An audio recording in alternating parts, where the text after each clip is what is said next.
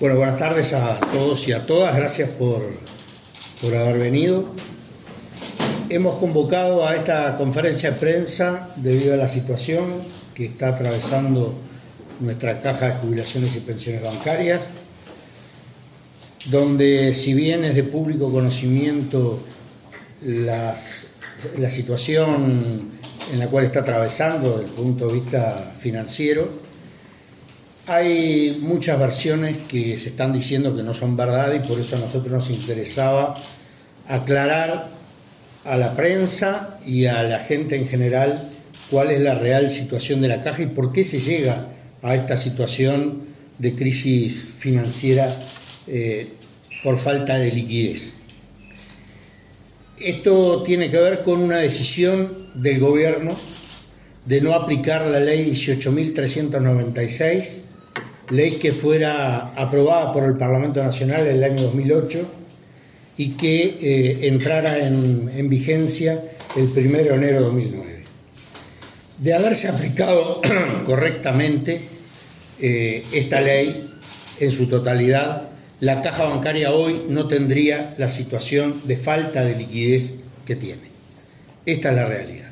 Acá hubo falta de voluntad política por parte del gobierno de no aplicar una ley que está vigente, que lo único que requería era iniciativa del Ejecutivo, con un decreto esto se solucionaba y se podía haber evitado esta situación que está atravesando la caja, que obliga ahora a que todas las partes tengamos que hacer un esfuerzo para conseguir la liquidez necesaria para que la caja siga funcionando normalmente.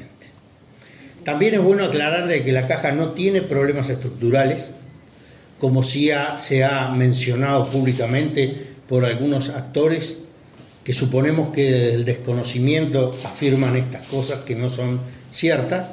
La caja en su reforma del 2008 de la Carta Orgánica generó las condiciones necesarias para poder funcionar sin ningún tipo de problemas.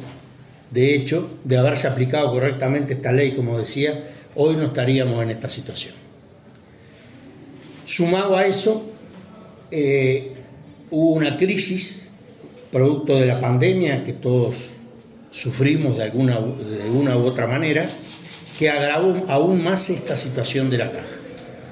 La caja eh, estaba previsto de que las reservas que había generado hasta el año 2017 se empezaran a utilizar eh, en, ese, en este periodo de tiempo. El problema es que la crisis de la, de la producto de la pandemia, aceleró ese proceso y nos colocó en una situación mucho más compleja. También decisiones del propio Ejecutivo hicieron de que esta situación se agudizara aún más. Ustedes saben que el Poder Ejecutivo adoptó la decisión de que nos ingresara más gente a la actividad pública y esto evidentemente que afectó a los bancos públicos porque no ingresó la, cantidad de gente necesaria como para poder eh, cubrir esa vacante. De hecho, las vacantes que se generaron en el año 2019 se perdieron. Por tanto, acá hubo una nueva decisión del Ejecutivo que perjudicó a la caja bancaria y eh, esto nos colocó en la situación que estamos. También hay decisiones de los bancos privados. Hay que tener en cuenta que la caja es paraestatal y está gobernada por el Poder Ejecutivo, por las empresas y por los trabajadores. Hay decisiones de los bancos privados, concretamente, que han afectado la situación de la caja. Una, no reponer vacantes y reponer vacantes a través de tercerizaciones. Las tercerizaciones hoy en el sector privado son enormes y están afectando los puestos de trabajo, porque son trabajadores tercerizados que en un contrato mucho más precario realizan las mismas tareas que hacen los trabajadores bancarios que sí aportan al Instituto de Previsión este, nuestro. Entonces los bancos privados también han tomado esta decisión de afectar a la caja bancaria, de generar planes de incentivos permanentemente para sacarse gente de encima y contratar empresas tercerizadas para que hagan esos trabajos.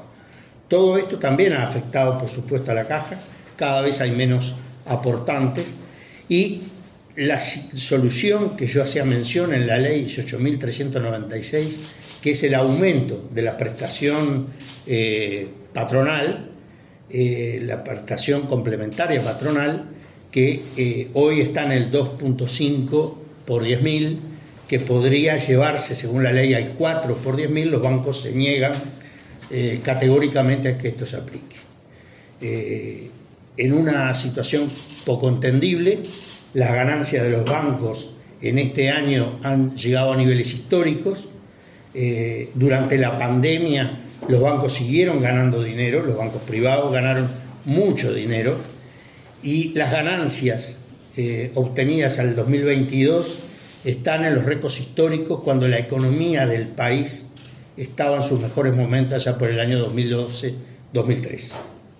Sin embargo, la economía hoy está entrando en una recesión, pero los bancos siguen ganando una fortuna.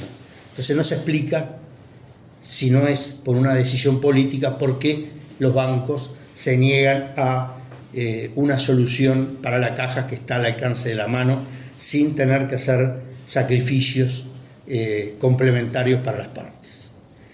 Por otro lado, decir de que esto nos coloca en una situación de, de preconflicto o de conflicto que estamos iniciando a partir de hoy con una lectura de proclama eh, que la haremos en todo el sistema financiero, en, todo el país, y a partir de, eh, del día de mañana empezaremos con medidas sindicales en todas las empresas del sistema financiero, tratando de lograr los acuerdos que hasta el día de hoy no se han logrado en la comisión que generó el eh, Ministerio de Trabajo y Seguridad Social.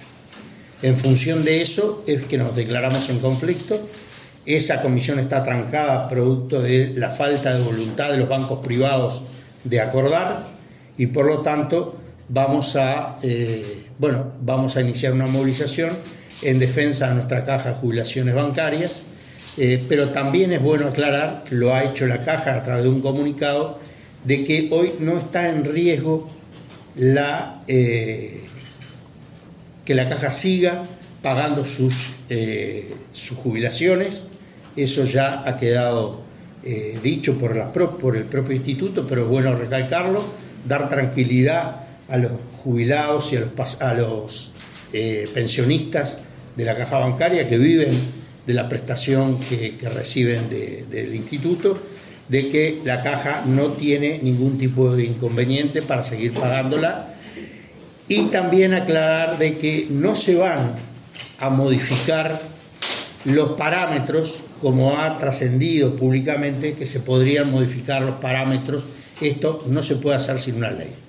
Por lo tanto, a los compañeros y compañeras que ya tienen la causal jubilatoria, no es necesario tener que salir corriendo a jubilarse porque se va a respetar, se va a mantener las jubilaciones tal cual estaban previstas.